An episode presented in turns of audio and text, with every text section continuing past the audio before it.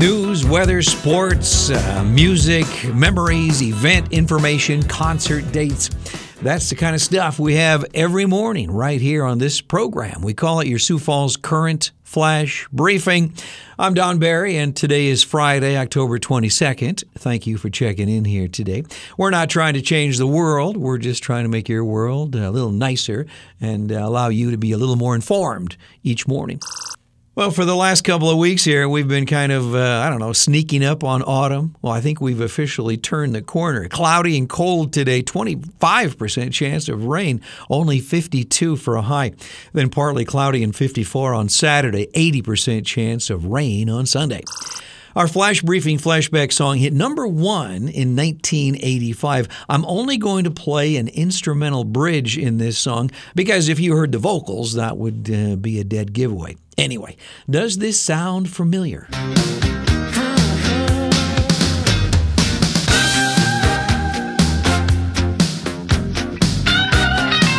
As always, I will play this song at the end of our flash briefing.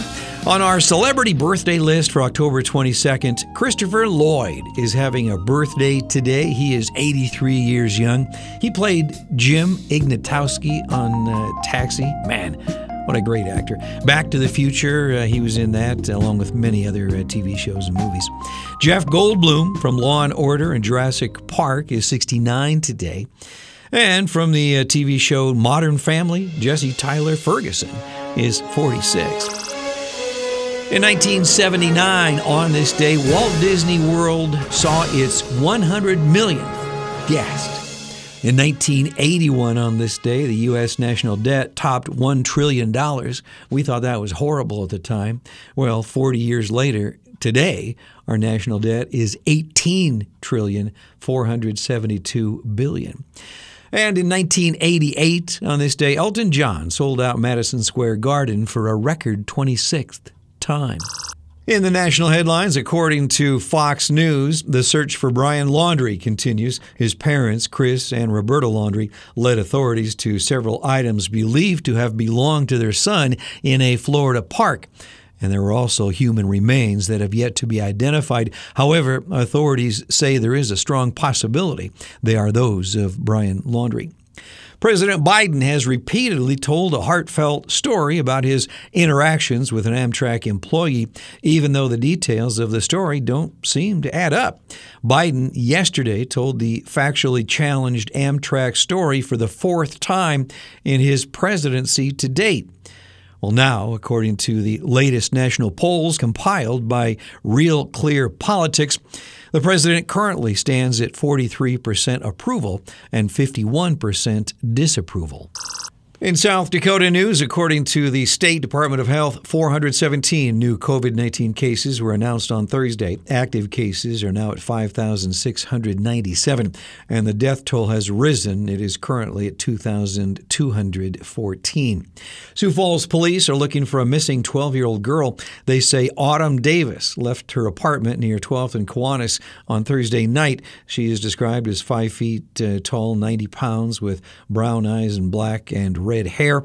If you see her or know where she is, uh, by all means contact authorities.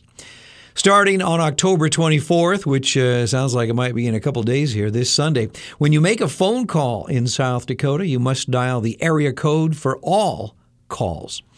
Pheasant season continues in South Dakota. It runs, uh, well, through January 31st, and uh, you can hunt from 10 a.m. until sunset. There are a number of haunted houses in Sioux Falls. Uh, I've been pitching the one at the WH Lyon Fairgrounds. I've heard good things about that. That is the Jaycees haunted house. You can go on the web and find tons of them in Sioux Falls.